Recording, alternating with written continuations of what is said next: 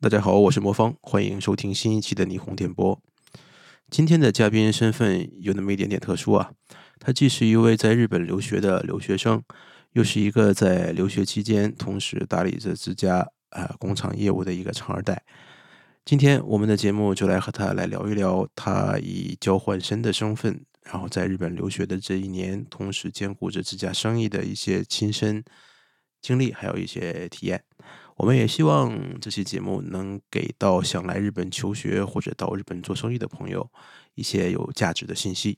那么话不多说，下面就请出我们今天的嘉宾小矿同学。听众朋友们，大家好，我叫小矿，然后我以前是在深圳大学念的本科，然后因为校内有这样的一个早稻田大学的交换项目，所以我就来早稻田，呃，交换一年的时间。我老家祖籍是顺德的，就能够听出来我的普通话是有点跟别的嘉宾不太一样。家里是做工厂这一块业务，然后产品的话是风扇类跟厨房家电类，主要是以电饭锅与水壶为主的。我来早稻田大学主要还是交换为主的话是学日语为主，然后基本上是这样的一个情况。那么从你这一年的早大的学习生活经历来看，你觉得日本大学的学习和国内大学有什么不一样呢？可能是说我本科前三年基本都是疫情期间，所以其实我觉得我的本科三年有点念的像是在念高中，就好像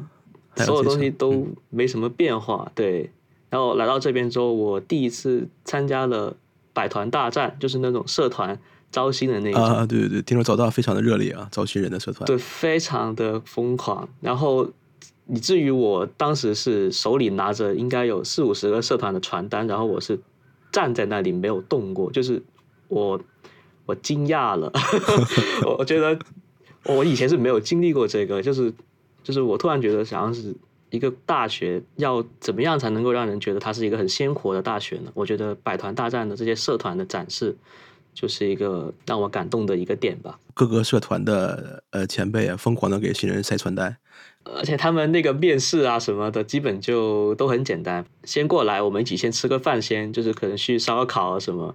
然后你再说这个进社团的事情，就他们每个社团都会准备一些自己的一个破冰的活动，然后都是免费去烧烤啊，去啊玩一下啊这样。我是比较喜欢爬山，所以我是有有加那个爬山的社团。除此之外，还有别的社团活动吗？暂时没有了。观摩过打猎社，打猎的，哎，对，狩猎社，就是他们会去打一头鹿，他们有一个指导的猎人。那个猎人就会带着我们去打一头鹿，然后教我们怎么样去给这头鹿做解剖啊，做那个意见啊，这样。打猎是在什么地方？好像也是在长野那个位置。一头鹿还蛮大的，得有个百来斤吧，我觉得肯定比我要宽一点。这个大家可能也有一点，就是有点想象不到，日本是允许打猎的，那可能对它是可以打猎的，对，呃，可以持猎枪，然后我印象里面，比如打鹿啊，就是比较常见的啊，比较有可能还。打熊之类的。那么如此说来，小矿同学还是比较享受找到的校园生活的。那么在学习上呢，就学习上和国内的大学相比，有什么不同的地方吗？大学的这个过程当中，我觉得选课应该是第一个关卡。可能在国内选课的话，它的一些课程说明跟它到底怎么考核的这一趴，是在我选完课之后，老师会课堂上面去讲的。但是其实，在早大这一块的话，他会事先有一个专门的系统，去把这些课程说明以及考核方式全部都写在里面。然后你是可以在选课之前就可以能够看到这些课到底在讲什么，什么样的形式以及怎么样的考核。早大这里的话，我觉得它的这个讲座资源上面真的非常非常的没话说，非常非常多的名人会来这边做讲座。早大这个。从学校外边来的那一些比较有名人的讲座，有什么你听了以后觉得比较好的吗？我去听了岸田文雄的讲座，那就是现在的首相对吧？啊，对，现在首相的讲座，然后那个是需要抽选的，就是你要在在那个学校的内部网里面去抽，嗯，然后当时候去了以后呢，其实我感觉就是在打鸡血啊，是吗？是它内容本身吗？内容本身我有点忘了，但是它的整个仪式上就是为了让大家激起这个爱国情绪。首相去早大，然后做公开演讲，然后最后的目的是要激起爱国情绪嘛？啊，OK，对的，对的，对的，对，然后还挺有意思的。他是对早大毕业的吗？安田对，他是早大法学毕业的。啊，他是早大法学毕业的啊，对对怪不得，怪不得。具体的课程学习上有什么让你印象深刻的吗？就说到一些我认为是在学术上有一次，就差不多晚上十一点左右，就是我的导师突然间给我打了个电话，他就说我可能会有什么要负法律责任，我就问他我怎么了，他就指出了一个叫孙子引用的问题，就是截取了一些呃已经发表过的论文里面的这个图表，他说这样是不可以的。就是说我如果想要这个数据图表的话，我要自己去制作这个数据图表，然后在下面标上数据来源，就是要重复这个笔者他之前做过的这个课程这个过程，然后我才能够去引用这些数据，而不是说我直接截图这个图我就可以直接用的。如果说万一被这个作者发现，他是可以告我的。而且早大为了保护这个知识产权方面的问题，他甚至会给我打零分、打不合格、退学都有可能，这个真的是比较严的哈。非常非常的严格。对，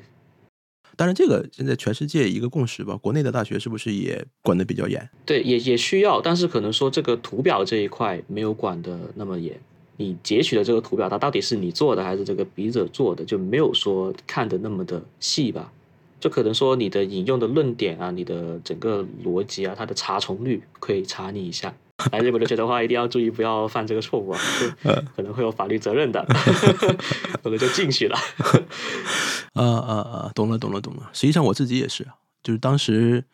呃，大学呃毕业了以后，我想是不是要读研，当时也犹豫了一下，真的是不适合搞研究啊，就是那种特别细小的东西，我就觉得觉得很麻烦，所以我不太愿意搞。最后为什么没有读博士的最重要的原因就是觉得自己不适合。再说一点别的东西啊，我觉得日本大学的老师有的比较有个性啊。比如说我上学的时候呢，有一些老师非常严，非常的轴。我文科交报告比较多嘛，交一个报告嘛，也没觉得有什么大不了的。但是他会规定时间，星期五下午五点，研究室门口的那个纸箱里边投进去，这个是严格按照时间来操作的。我可能是压线五分钟之前交的，然后我的一个同学，我亲眼看着他，我我刚交完，然后他呃跑过来交报告。他来交报告的时候，老师正在锁门，因为已经过了五点，老师正在锁门，箱子已拿到他自己办公室里边去了。然后等那个同学来了以后，就要找箱子要交报告，然后老师看了他一眼，就说：“哎，你怎么来这么早？”然后那个 那个同学以为老师在说反话，然后就笑嘻嘻的说：“，不好意思，晚了，随便三下，快点下。”然后那老师说：“不晚不晚不晚，你离明年的这个时间还有一年呢。哇，太可太可怕了！深大的老师都挺有人情味的，就是迟到一小会儿还可以，就还是会收你的。但是日本这边是有老师很轴的。”嗯嗯，我我有遇到一个超级奇怪的老师，就是在国内的话，我每一次就是可能说我要去定题的时候，我会先问老师咨询一下，就这个题有没有有没有离题啊，这个构成怎么样，这样子就是确定一下。然后我在日本这边也想这么做的时候，那个老师跟我说，首先你这个想法是不对的，就是学习是你自己的问题，不能说因为老师觉得你这个题目是可以的，你就觉得啊，那我做什么都没有问题了。这是第一点。嗯，第二点是，如果只有我，只有你这一个同学，我是跟你做了这个咨询，而别的同学没有的话，那么对于别的同学来说就是不公平的，就是会这么跟我说，我会觉得啊，有点还挺奇怪的，我觉得。我个人觉得啊，总结一下，就是在日本大学想混一个文凭出来，实际上不是很容易，比较难，尤其是理科那些老师啊，都是觉得，因为他们可能也是受过这种虐待过来的嘛，那他们觉得是新人教育，对 新人教育，他们会觉得这种虐待是教育里面的一环，是理所应当的，所以他要按照这个来要求你。OK，我们聊学习的这个呃事情呢，大家就告一段落。现在我们再说一说生活方面的东西吧。生活方面的话，我来这边的话，我是入住男子寮，就是我不是来自己租房子。男子寮这个事情，可能我要先说明一下，就是它其实是一个有点类似于学校型的宿舍，就是它的里面是会有自己的一些文教类的活动，比如说柔道、茶道啊，剑道啊这些活动，空手道这些活动是有的。定期会举行一些就是各个寮之间的一些体育竞赛啊之类的事情。然后里面住的全是男生，然后大家都在大澡堂里面洗澡，然后住的是单人间这样子的一个基础状况。首先要说一下这个费用嘛，它对这个学生生活还是比较亲和的地方就在于，应该是很便宜的。对，在东京，东京以内它确实是属于便宜的那种，因为像是我们附近的话，它可能起租月租就要十十三到十五万之间嘛，因为在新宿区这一块、文京区这一块算是比较贵的了。嗯嗯然后呃，水电费另算，我们这边的话就是水电全部水电，然后再加上早饭跟晚饭，全部叠在一起的话是十万日元。十万日元，包括吃饭都可以吃得下来的话，真的是非常非常便宜了。男子寮、男子的这种集体宿舍是洗澡，然后还有哦食堂啊，还有哦卫生间是共用的。对我自己来说的话是非常友好的，因为你想一个男生一个人生活，如果自己有卫生间、自己有厨房、自己有浴室的话，自己还要打扫嘛，对吧？啊，对，对他他也不会跟人有任何交流，就是你可能就是说比较孤独的那一种留学，就是自己租了一个房间，然后吃住拉撒都在里面，然后你其实跟外面的人的交流是很弱小的。对但是对对对，如果说是住在寮里面的话，你抬头不见低头见嘛，你总得打个招呼，吧？对对对，但是但是其实上在我们寮里面有很多很奇怪的规则。首先第一点啊，就是进来的时候是需要先面试，对方要确认你到底是不是一个就是能在这个聊生存的人，也不是说生存了，就是符合这个聊调性的一个人。因为这个聊里面它是比较鼓励，就是大家一起交流，一起去挑战自己。然后我们刚进来，我是四月生嘛，我四月进来之后会有一个活动叫黑亚马瓦里，有点类似于走访别人的房间那个感觉，这个是随机的吗？就是你要刷楼吧，就是你要让别人知道你来住了，你是谁，呃，哪个学校，什么专业，呃，几几呃几年的，就学部几年的，或者说研究生几年的。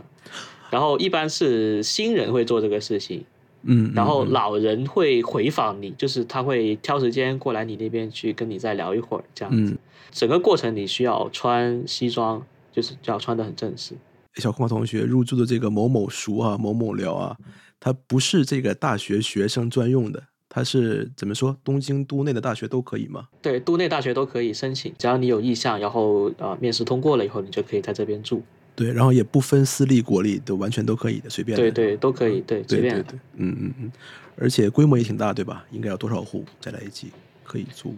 这边有个十四户一层的话，就是一二三三十，差不多百来人吧，一百五十来人左右吧。嗯嗯嗯嗯，对，规模也对，很大有。十对规模也挺大的。嗯然后对黑暗毛毛力这个事情是挺有意思的，就是我我第一次遇到这个事是有一个新生敲了我的门，因为我入 住的时间比较早，然后我一打开门之后就发现他就开始很大声的给我自我介绍，我其实他吼太大声，我也不是很记得他说了什么。有点像那个欧燕蛋那种感觉的是吧？，对，我时間我游戏的时候然后就问我时间怎么样？呃哦哦可以，然后说啊你先进来聊嘛，对，聊聊聊一会儿聊一会儿，给你鞠个躬，然后鞠的那个角度也很刁钻嗯啊，鞠了有九十度啊，然后就脱了他的鞋，然后把他那张纸，他有一张纸，上面就写了几个字，就是黑亚马瓦里区，就是我正在那个走走这个房间，走访房间，OK，对，走访房间，然后就把这个纸放在他的皮鞋上，然后很很板正放的，非常板正。然后进来之后开始正坐，然后我又想给他那个时候你坐坐坐那个椅子上，我坐在床上，然后我们就不要正着坐了，我也我也不太习惯这个东西，对吧？嗯。然后然后他就跟我讲他呃读过什么专业，然后他的未来是怎么样的一个计划，然后他有什么呃爱好之类的，然后就问我有什么爱好，然后我说我我是个留学生，然后我喜欢去干嘛干嘛啊、去旅行啊什么的，嗯，然后啊对，后面他就真的约了我旅行，然后这个新生给我的印象还真的是挺不错的，嗯他走完了这个地方之后呢，然后他说，呃，我留学生的话，其实可以不参与这个黑阿玛瓦利这个事情，嗯，因为这嗯个应该是日本人这边他们是比较硬性需要的一个新人教育的一个方式，对。OK，但是后来我觉得说，我来都来了，我总不能就是跟其他留学生一样吧，就这多没意思，对不对？然后我又自己去 ROK 那边买了一套西装，然后就进就进行进行黑压马瓦里，对 OK，买一套西装，然后打印的纸，这样，然后一一对，打印个纸，挨户对，然敲门后就开始开始挨户敲门。一层楼的话有十十四户，整栋楼敲完了，我花了快一个多月的时间。啊，对，每个日本人他们到底是怎么样的一个状态，他们的理想的院校是什么，嗯嗯，以及说呃他们有什么呃爱好啊、活动啊这些，我都了如指掌了，就整个背调做的非常好，整个背调工作做的非常好。对对对，这就是日本聊文化的一个比较集中的一种体现啊，就是它会有一些规定，然后这种规定大部分都是促进你去主动社交。交流的，对对对对。对。然后他还有规定说，比如说二年级的前辈就是要请一年级的新生去吃饭，嗯。就是那种一带一的这种，就是比如说你是负责这个新生，你是负责这个新生，然后你要，把他们安排好，就是那个迎接他一下。嗯，日本叫但是这种感觉，对吧？对，但是很好玩的是，我一开始以为他是真的是单纯的就是友好，他是主动请我吃饭的。我后面才知道这是个任务，因为他吃完饭他他找不到人了。对，他们还有一些很奇怪的一些礼仪，就是你碰到了一定要打招呼，就无论在哪里。嗯四月的时候过来，嗯大家其实新生居多嘛，就拿捏不清到底就是这个度在哪里。然后我们就经常在一些很尴尬的地方打招呼，嗯，比如说厕所，比如说浴室，浴室，就是我，你知道我我因为我是南方来的小孩嘛，就是我没有经历过这种公共澡堂。刚开始使用这个公共澡堂，首先我就很不想跟人讲话，我也不太敢看人。对，要脱衣服这个过程，我都经历的时间比较长嘛，对吧？然后脱完衣服之后，哗一下进来一大批日本人，就开始给你鞠躬。就我是整个全裸的状态下，然后他们全部穿着衣服在在给我鞠躬，然后就说“口里叫”，我就跟他说：“哎呀呀，口里叫。”对，大家然可以想象一下这个场面啊，这个场面真的很震撼，对，很震撼。然后，然后我我在里面洗，然后他们洗的比较快，洗完之后，他要跟你说“洗这里什么”，很大声，就所有人突然间站起来，“洗这里什么”就走掉了，好吓人。对，然后然后他们会有一个人专门去开门，然后让前辈先走出去，然后他们再走出去，就整个这样的一个这个上下关系是很明很明确的。比较好玩的事情就是那种体育竞赛，哇，真的太好笑了。然后 因为因为因为每个寮都有自己的队伍嘛，然后基本上就全员参与。像我们留学生的话，就因为有会有一些欧美的留学生，就是比较破坏这个游戏的平衡，所以他们一般留学生的参赛人数是有限制的。我们这个聊呢，大家的身体素质都一般嘛，但是打游戏打得特别好。我们在电竞这一块就是赢麻、切关斩将、开香槟，因为电竞是先打的，然后我就觉得哇，我们太实力太强了。结果后面呢，所有的项目都基本上就全输了，然后一直打到最后一项，就叫骑马战。就什么叫骑马战呢？就是两个人把一个人扛扛起来，有一个人就会在在上面，然后就扛着他。他的规则就是上面那个人碰到地面就输，就输了，对，对，叫这叫骑马战，很刺激，就是大家都没穿衣服，然后就在那个操场上面，就是你推我搡，对，对是就是要把别人推下去，对吧？把薅下来把把对方把他薅下来下去。这个是不拿东西的是吧？没有那个不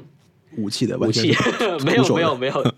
徒手的，就是你要怎么样把它推下来。嗯然后一般的话，现在就会用自己的重力去把它压下来，就就各各各方各法了。然后我们一直都在输嘛，然后最后一场的时候，就是有一个老师兄，就那种 OB 可能也有三十多岁了。嗯嗯，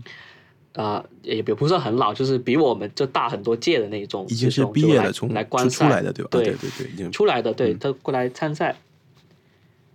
然后他他他觉得我们的士气不行，你知道吗？就是我们每每一场结束之后，我们都要回自己的聊，然后进行一个复盘会议。他说我们的士气不行，然后他干了一件我至今为止我从来没见过这样的事情，就是他拿起了我们那个油漆淋了淋在在头上往下淋，就是把自己全身淋成蓝色。然后他就说：“这就是前辈跟你们的羁绊。他没有上场比赛吧？没有，他就是应援了的一种方式，全身上下全是那种蓝色的油漆，就变成阿凡达了，是吧？对，就变成阿凡达了。我我说哇，天哪！我说好，前辈也太热血了吧，前辈这也太热血了，有点受不了了。这个鼓鼓励士气的方式有一点，对，有点震撼。就是就是，我觉得鼓励士气有很多方式，就是咱们选选一种比较就是好善后的方式行不行？就因为因为他是从那个楼梯那里开始倒，嗯嗯嗯，就把自己全身倒成蓝色，然后就就脱光就就走去应援。哦，我觉得真的很震撼。就是对于我来说，因为我在中国也是住的学生宿舍，那可能说我们宿舍里面一一直就是有八个人那样，然后这八个人就是有时候会各干各的事，有时候会一起约去吃个饭。就是这种羁绊的话，其实我觉得是比较难做到的。就是我会不会说有一天毕业了这么热血的打个游戏淋我的头，我觉得说不准。中国的话，这个宿舍是小集群文化，就是八个老舍友走掉以后，其实我跟这个宿舍的关联就不大了。但是聊的话会很不一样，就是说哪怕我离开了以后，就他都会想办法把你重新就是归到这个聊里面去。我们再做一些 OB 会，这些这些老前辈的交流会啊，或者怎么样的，我们再跟后辈进行一个连接，就是会促进这些连接。無聊望見了友誼，達到理想不太易。即使有信心，鬥志卻抑止。誰人定我去或留？定我心中的宇宙。只想靠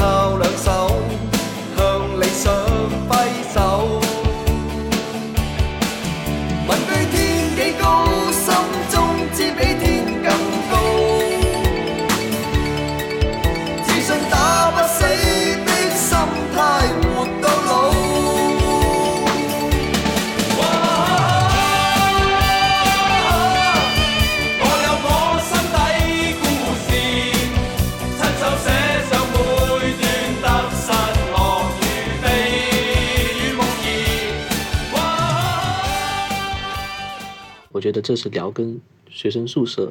的一个比较大的区别。每个寮的话配一个寮父，一个寮母。寮父是主要是帮你签快递，就拿快递啊，或者说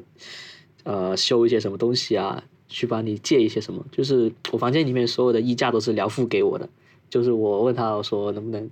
在哪里可以买衣架，他说我可以帮你找衣架，就它里面什么都有，它的一些呃小推车这些都是可以免费借给你用的。然后寮母的话就是就是做卫生清洁，它会清洁一些公共区域。有一次是我有一个比较重要的会，然后想洗一下我的衬衫，找不到洗它的方式，因为呃洗衣机洗的话就可能就洗坏了。梁母就是问我有什么他能帮到忙的，然后他就真的帮我把这个衬衫洗了，哇，好好感动哦！那一瞬那那一瞬间，我觉得梁母真的就是梁母，就是照顾大家起居对的。对，照顾大家起居，对，真的很很有那种连接在的。关于学聊还有什么可以说的吗？跟日本人出去玩的话，我觉得跟相比较于跟中国学生出去玩，他的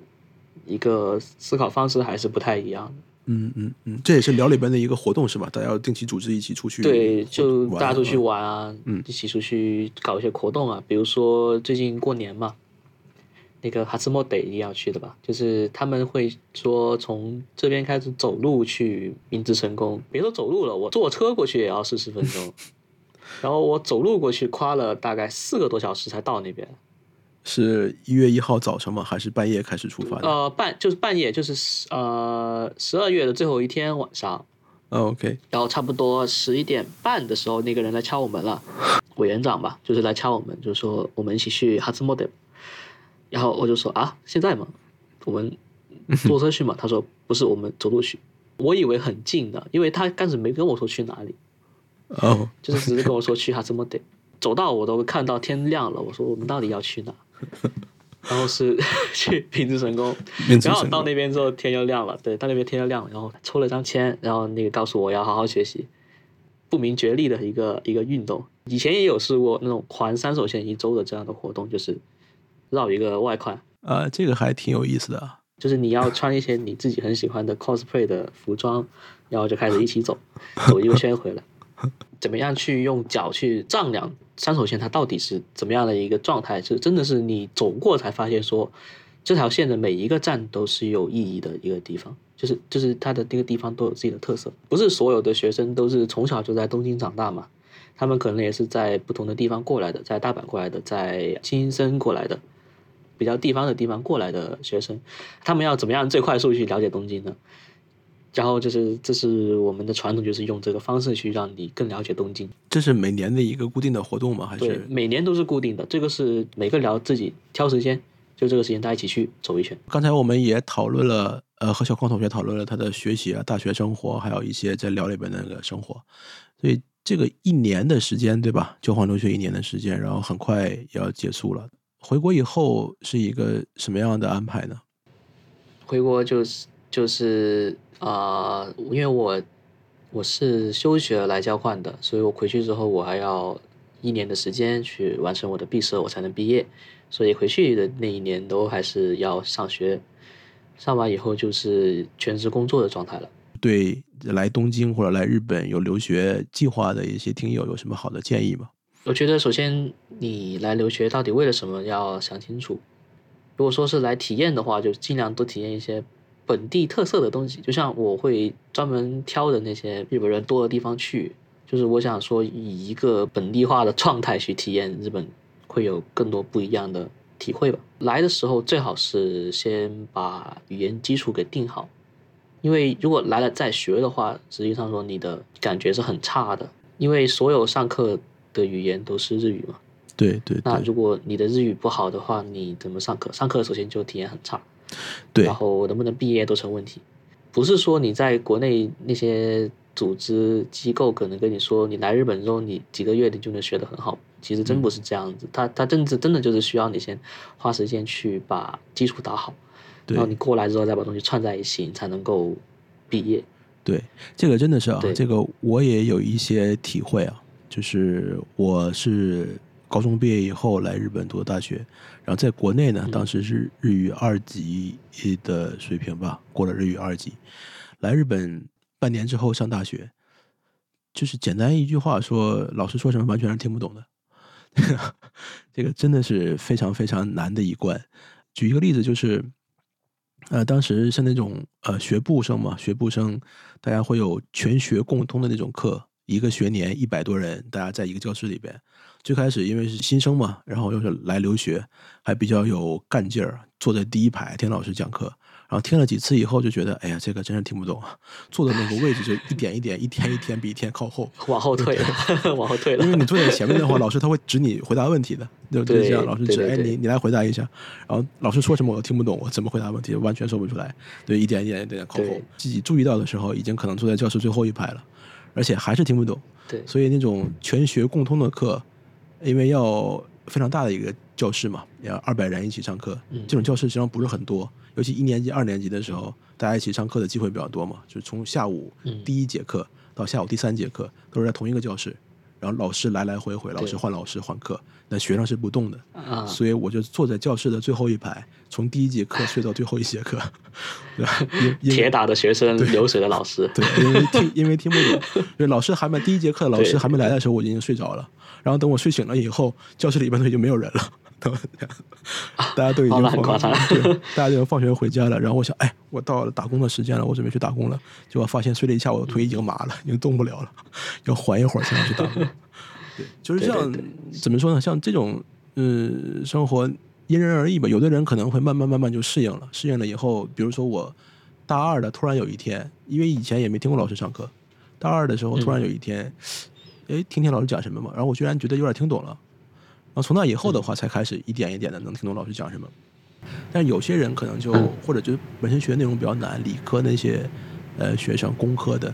老师讲课本身讲内容就很难，是不是流年会不会升级的话，还是看你要考试成绩，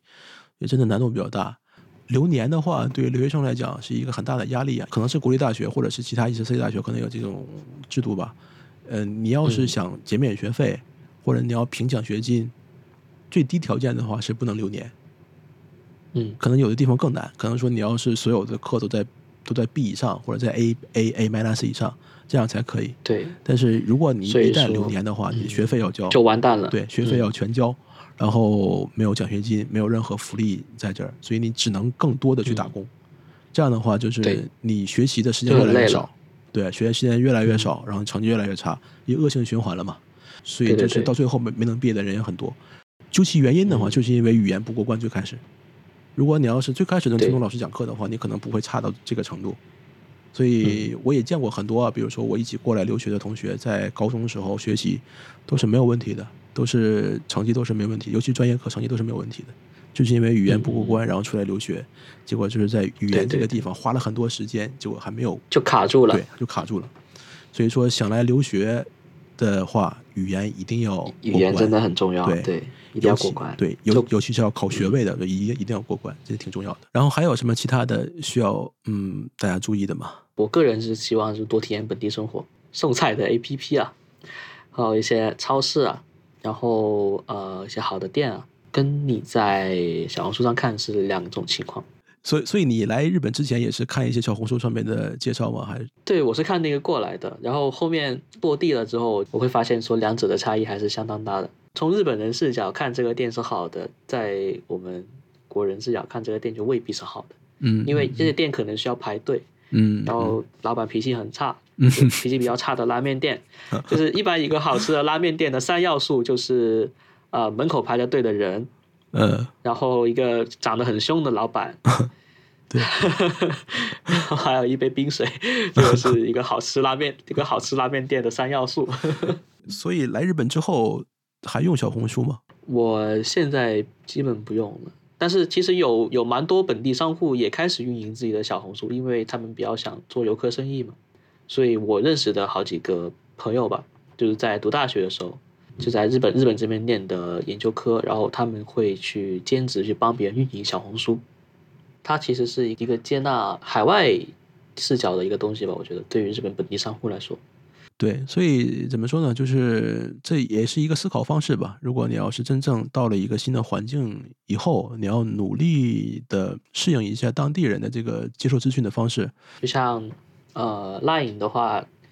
我以前觉得它就是单纯的一个发送信息啊、接收信息啊这样一个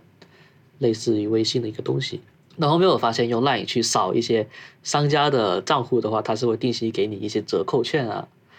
或者说嗯告诉你一些什么东西在在促销啊，这些资讯是可以得到的。嗯嗯嗯以及说去卡拉 OK 呃返点啊什么的，嗯，积分可以用来换换现金啊之类的都有。那这些哦，对，积分是一个在日本非常非常常见的一个东西，就是去存那个 point。point，嗯，对对，对对对，然后就可以用它换一些东西，或者说换一些折扣、抵扣嗯这样子。然后这些多体验体验都觉得还挺有意思的。就在我们节目剪辑的这几天啊，小矿同学他打点了行装，然后离开了和同学一起生活了将近一年的何静书，准备回国。呃，因为之前我们也说到他是交换生的身份来日留学的，为期呢一年。和朝夕相处的同学分别之际，也发生了一些让小邝同学感慨万千的小事儿。呃，于是小邝同学又给我们节目发来了一段录音。我们就把这段录音也完整的加入到节目当中，让听众朋友也感受一下小光同学当时的心情。东京时间一月三十一分，晚上的十一点，我正式办理完了所有的退疗手续，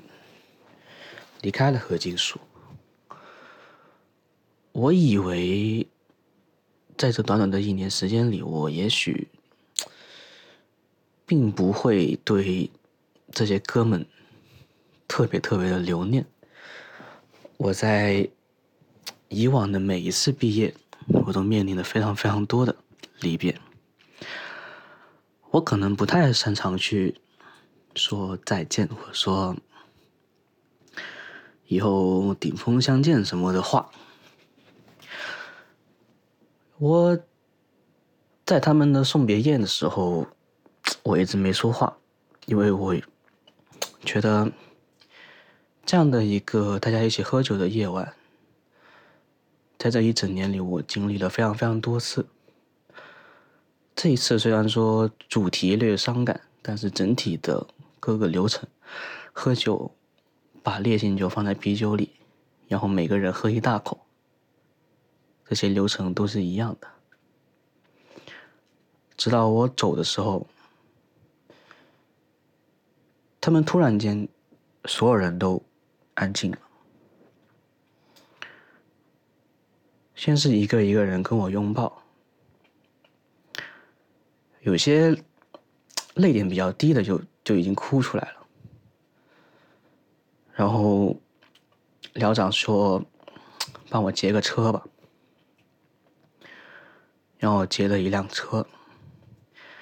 一开始他们全部人都在寮的门口站着，我跟他们说：“我得走了。”我刚准备坐进去那辆小的士里面，突然我听到有一群人喊我的名字，发现他们就闯红灯冲了过来，太危险了。但是是半夜，文津居这条路上没有什么车，也没有什么人，也不热闹。没什么吃的，但我不知道为什么。虽然这条路上没什么，没有什么灯，但我突然觉得这一刻它太亮了，太亮了。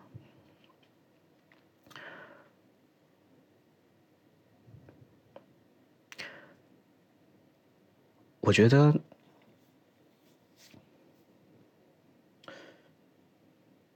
我不能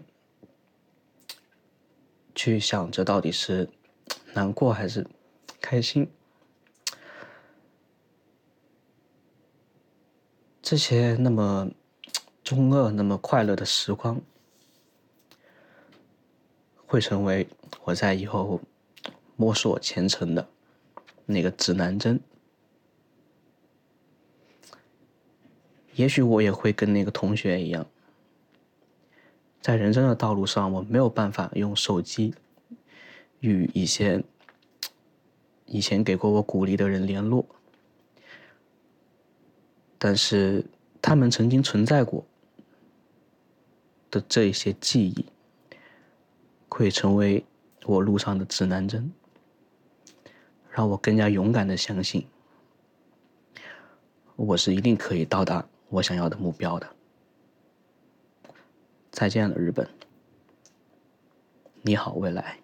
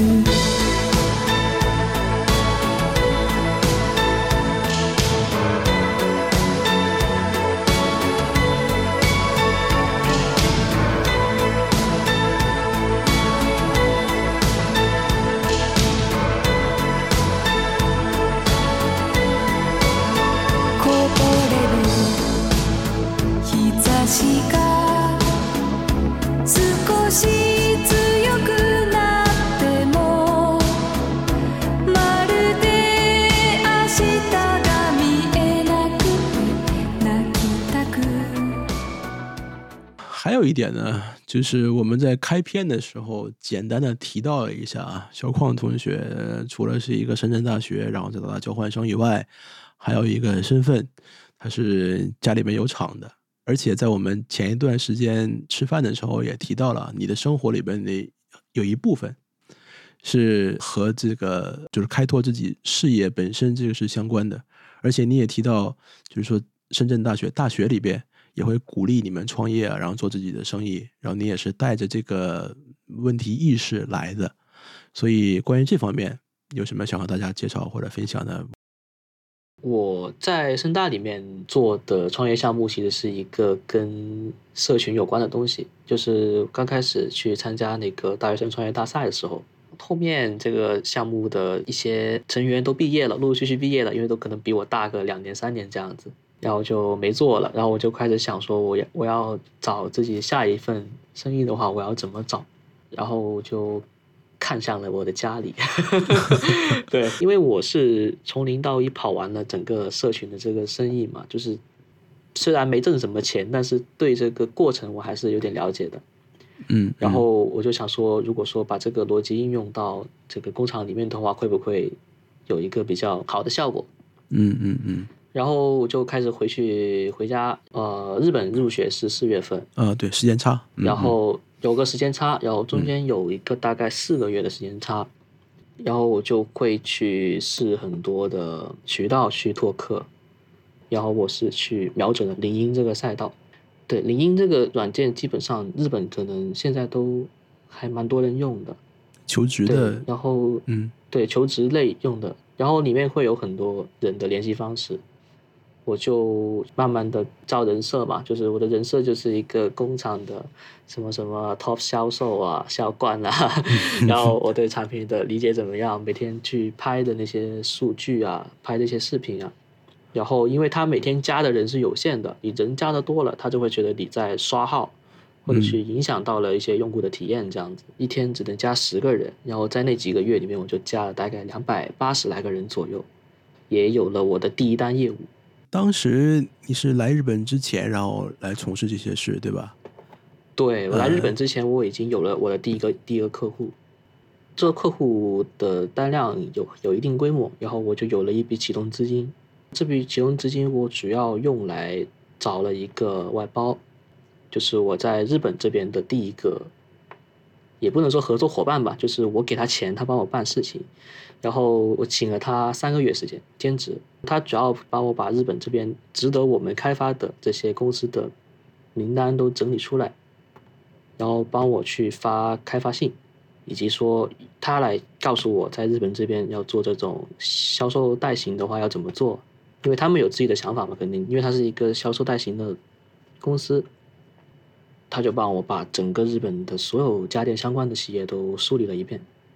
然后在这期间，我就每天都去那个 Tokyo B Side 那里去看展会。我有自己的那个推广方式嘛，我就可能会去假装自己是个采购啦，会去套套话的，就说哎，你们这个产品是从哪里做的呀？以前有在中国采购过吗？你们大概这个这个价格是多少？然后说我们可以做的更便宜，就说我们有这个、呃设计啊、研发啊这一块的能力，就一个一个一个一个去聊。我突然发现啊，我觉得海外的展会是很坑的。在那个展会里面逛的时候，我就发现没有中国的厂商在，我觉得比较奇怪的。但是后面我发现，其实有很多中国的展商是是在这里的，只是他们不在这个馆，就所有的中国的企业都不在主展馆里面，哎，这是一个挺大的问题啊。一在一个分展馆，是那个分展馆是你找不到，就是你要很刻意去找才能找得到的一个分展馆。就在很蹩脚的地方，对吧？对，在一嗯个非常非常偏僻的地方，然后里面全是中国的厂商，有快一百多家，就都在那里。嗯嗯嗯嗯然后里面什么人都没有，对，里面什么人都没有。我觉得真的是做跨境行业真的太艰难了，就是各种各样的坑找找不到，就是你钱花了，人员找了，然后展会布置了，但是你是在一个狗不拉屎的地方，没有人找到你，就是你参加等于没参加。这是一种歧视吗？日本自己的行业保护吗？还是一种什么样的感觉？因为我我参加的一展就像一种礼品展嘛，就它本身就是一些啊、呃本地的品牌去找到本地那些分销的一个展会嘛。我觉得可能是出于一个对于本地产业的保护的原因，就把所有的外地的那些展商全部都集中在一起，摆到一个狗不拉屎的地方，就是不让你参加到这里面，但是又不好意思不要你的钱，要用这种方式去区别开。所以后面我又觉得，我觉得参展也不是一个好的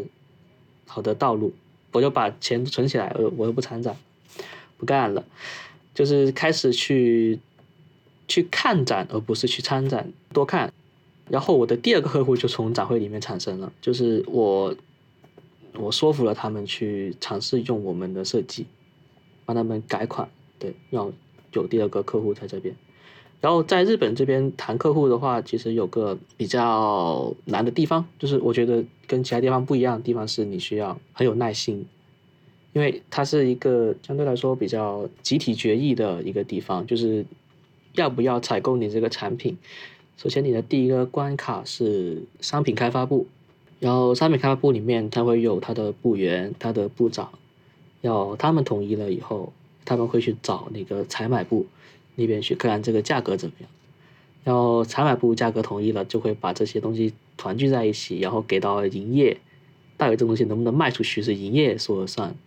然后营业觉得 OK，就把这个想法再谈给上司，就是觉得哦，你们要不要花钱投入到这个东西？然后这整个过程缺一不可，就是你需要跟所有人都打好关系。每一个阶段都要你亲自去和他们聊，对吧？对，而且每一个阶段你你的这个人设都要变化，就是他们每个人看重的地方也不一样，他们侧重点也不一样。所以说，其实还挺累的。说真的，我觉得做日本生意真的超级无敌累。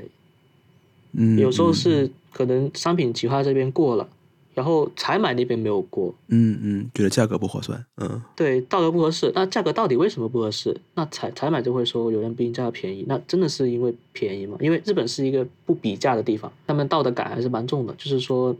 不会说要绕过中间商去采购这样子，就是有这种不愿意承担责任的一种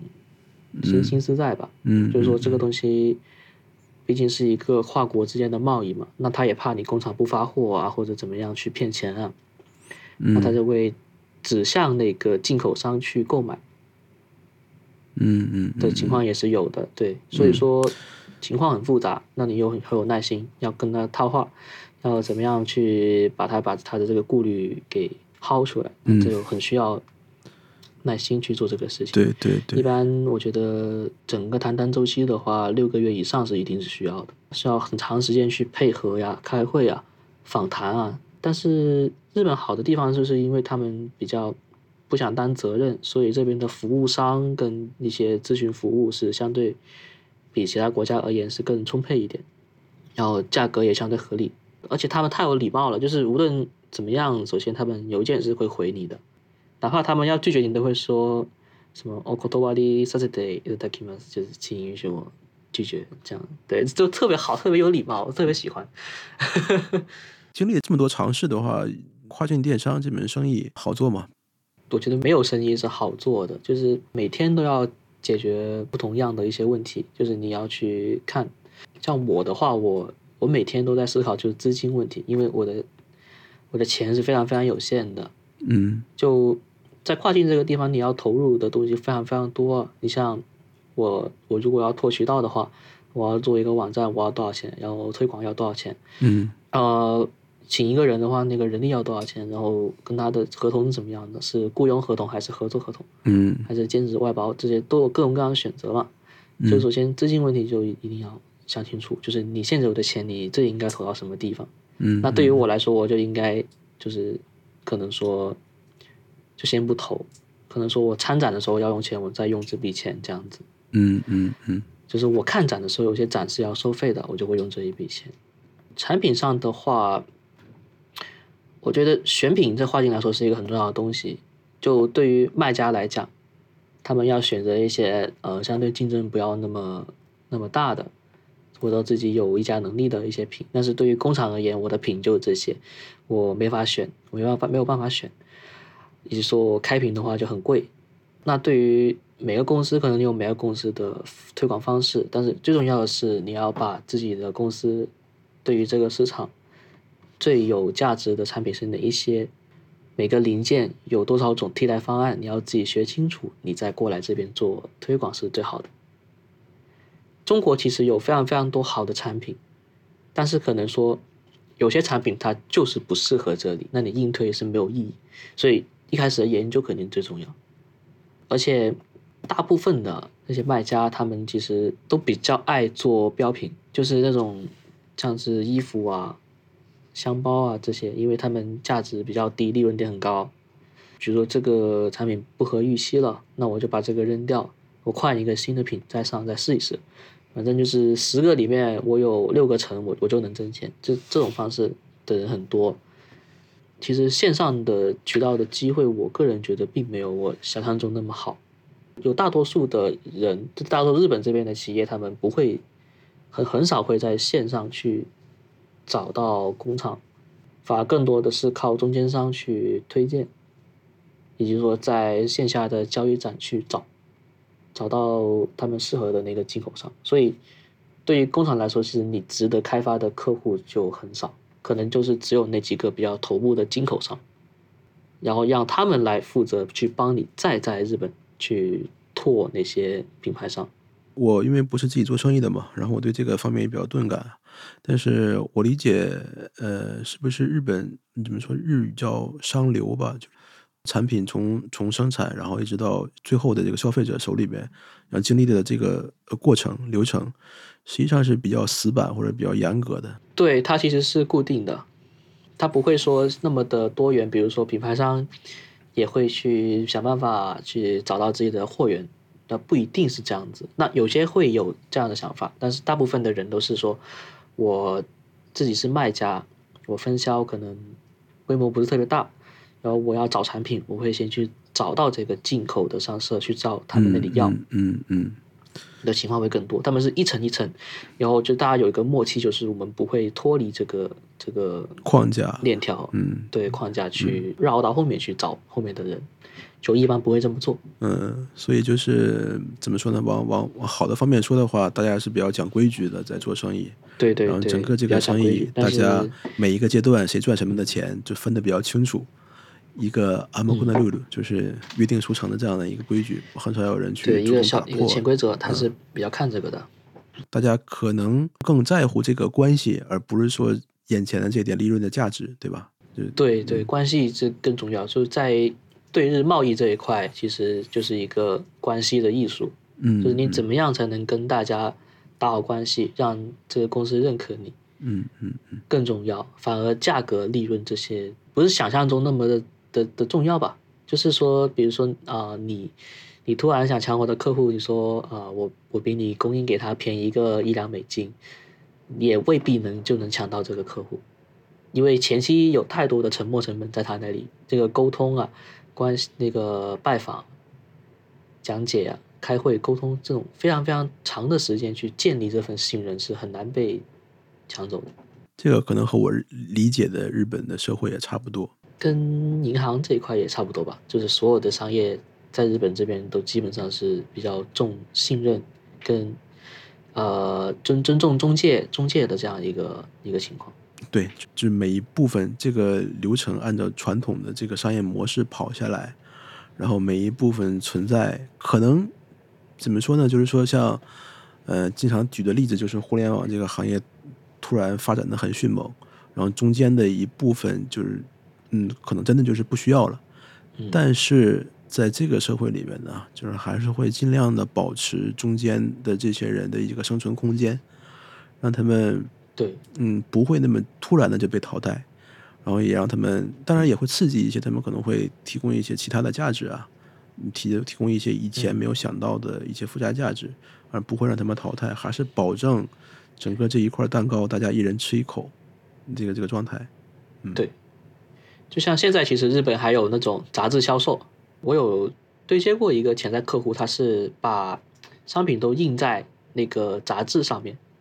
然后把这个杂志卖给那些家庭，然后家庭通过这个杂志来下单，他们的订阅用户数有有三万多人，就这本杂志，这本杂志的订阅数有三万多人，是一个福冈的一个公司。还挺震撼我的，因为我没有见过用杂志买东西的 的这种方式。嗯，对，确实，所以所以我觉得日本它是一个相对来说没有逼死所有的人一定要跟上这个这个技术的发展。传统有传统的生活方式，然后新呃创新有创新的生活方式，大家都会维持这个默契，不要去抢夺所有的市场，这样子，我觉得是这样子。我们今天的节目大概就到此为止了。然后在节目最后呢，还是祝小矿同学啊，学习啊，还有事业都不断的进步。今天呢，呃，小矿同学，呃，我们来参与我们的节目呢，不是空手来的，他提供了一个奖品，小矿同学介绍一下这个奖品是一个什么样的奖品呢？哦，这个其实就是我们做的一款饭电饭锅，然后它是对自己自己设计的一个电饭锅啊，然后它是一个两升的容量，然后把排气口排气口的形状，它是跟那个山的形状是衔接在一起的，比较有特色的一个电饭锅。然后大家有感兴趣的话，可以去评论区进行抽奖。这个产品是有销售渠道，是些面向日本的客户在卖的产品吗？对，它是在一个面向日本的一个产品。嗯，国内的话是买不到的。体现了一些稀稀缺价值啊，稀少价值。我们会把这个产品的这个照片放到 show notes 里边，然后大家呃你要看一看。我现在面前有这张照片嘛，所以我看到这个造型还是非常酷的，非常帅的，有一种呃怎么说呢，算符合日本美学的一种设计吧，简约的，然后又自然的，有一种瓦比萨比的感觉。欢迎，所以欢迎大家，对，欢迎大家在评论区里面踊跃的留言，来参与我们这次抽奖活动。OK，那今天我们的内容就到此为止了，谢谢大家的收听，好，谢谢大家。那我们下期再见。く遥かな歌が絶え間なく聞こえてくる微笑みをたたえるように時に優しく強く